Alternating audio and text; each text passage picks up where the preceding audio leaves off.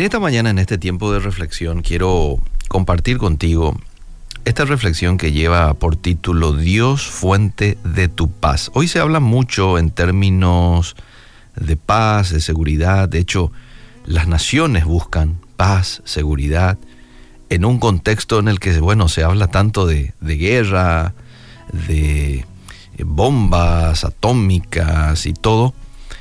Eh, se necesita paz y seguridad, pero no una paz y una seguridad como la que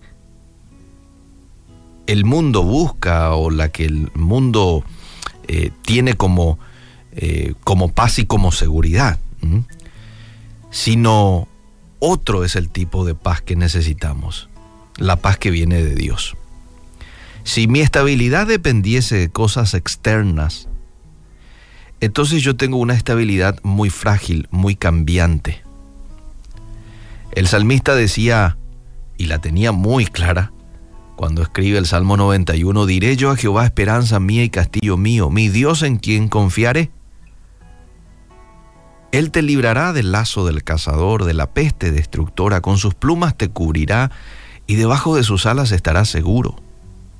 No temerás el terror nocturno, ni saeta que vuele de día, ni pestilencia que ande en oscuridad, ni mortandad que en medio del día destruya. Hmm. ¿Quién era el que no iba a temer de nada?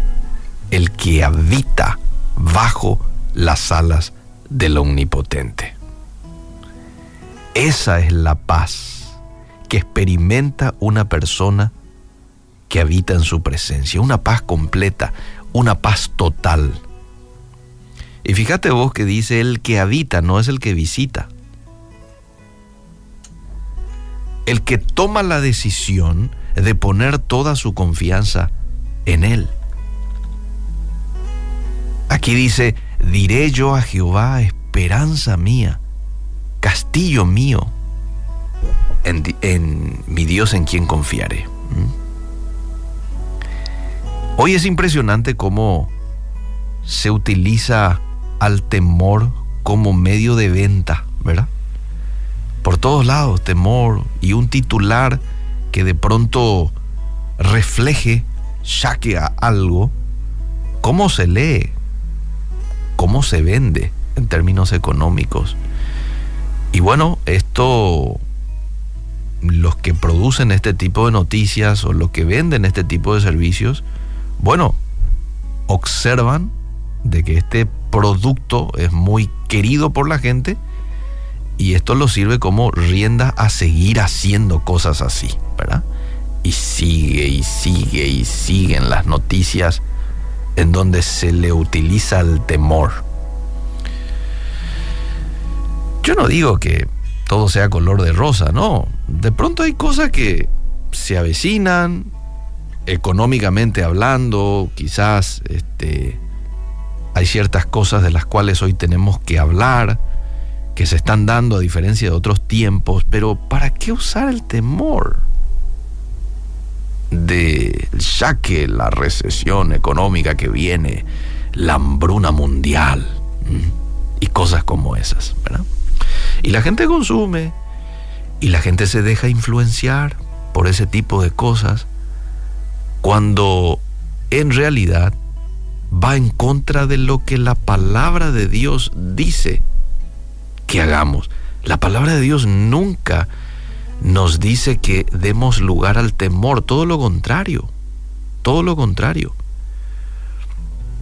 Eh, nos alienta a tener un espíritu sosegado aún en medio de las incertidumbres de la vida.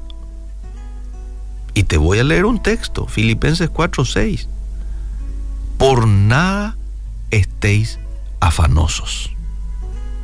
¿Qué es una persona afanosa? preocupada.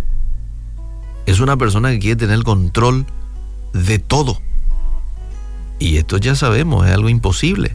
No puedo tener control de todo. Pero sí puedo estar con el Dios que tiene el control de todo. Sí puedo confiar en el Dios y tomarme de su mano y caminar con Él del Dios que tiene todo bajo su control. Y sigue diciendo el pasaje, si no sean conocidas vuestras peticiones, pues Dios sabía que íbamos a tener peticiones. Bueno, y te dice, bueno, darlas a conocer a Dios en oración y ruego, siempre con acción de gracias. Y si haces esto, entonces ya te dice en el verso siguiente qué es lo que va a ocurrir como consecuencia. Y la paz de Dios que sobrepasa todo entendimiento guardará vuestros corazones y vuestros pensamientos en Cristo Jesús. Aquí las palabras de Jesús es no le des lugar a la preocupación, al temor, al afán.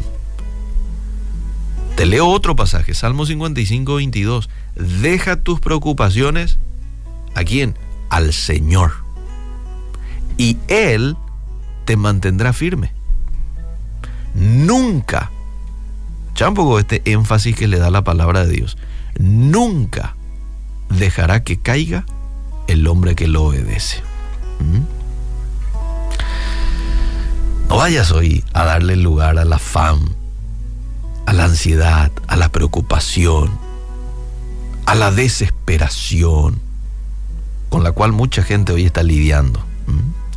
Utiliza el recurso que tenés. Y estos pasajes te muestran cuáles son esos recursos. La oración, la acción de gracias, el permanecer en la voluntad de Dios. Dijimos recién, nunca dejará que caiga el hombre que le obedece. El hombre que le obedece es la persona que permanece en la voluntad de Dios es una persona obediente.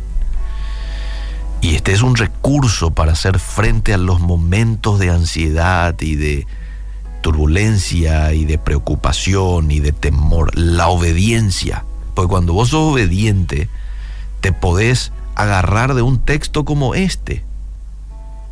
Yo estoy tranquilo, porque la palabra de Dios dice de que nunca Él va a dejar que caiga el hombre obediente.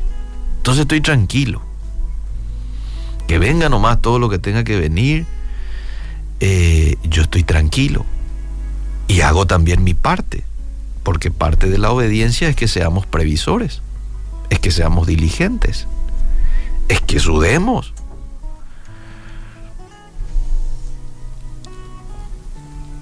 Y no te olvides que todo lo que estamos pasando a nivel país y a nivel mundo incluso, con la gente hoy comprometida a su salud mental, está comprometiendo a su salud mental eh, y, con mucha preocupación y con mucha incertidumbre y con mucho temor, es una excelente oportunidad que tenés vos como hijo de Dios para marcar la diferencia. Jesús dijo, ustedes son la sal, ustedes son la luz. Y ambas cosas marcan la diferencia. Entonces hoy cuando vayas al trabajo y notes que haya gente preocupada, afanada, ¿qué será que va a pasar? Marca la diferencia en ese lugar con esa paz inquebrantable que Dios regala a sus hijos. Que la gente note el gozo de que el gozo del Señor es tu fortaleza. Y esto va a llamar la atención a aquellos que te rodean y te van a preguntar, che, ¿cómo es que vos podés estar en un ambiente así? Tan tranquilo, tan confiado en Dios. Y ahí tenés toda la puerta abierta para hablar de tu Señor. Aleluya. Qué lindo es poder disfrutar de la paz que viene de Él. Es tener la paz de Dios aquí muy dentro oh, del corazón. Pareciera que uno está en los cielos delante del trono del Señor.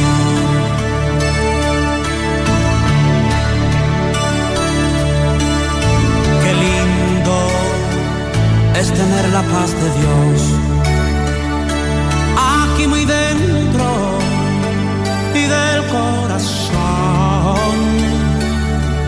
Pareciera la que uno está en los cielos delante del trono del Señor.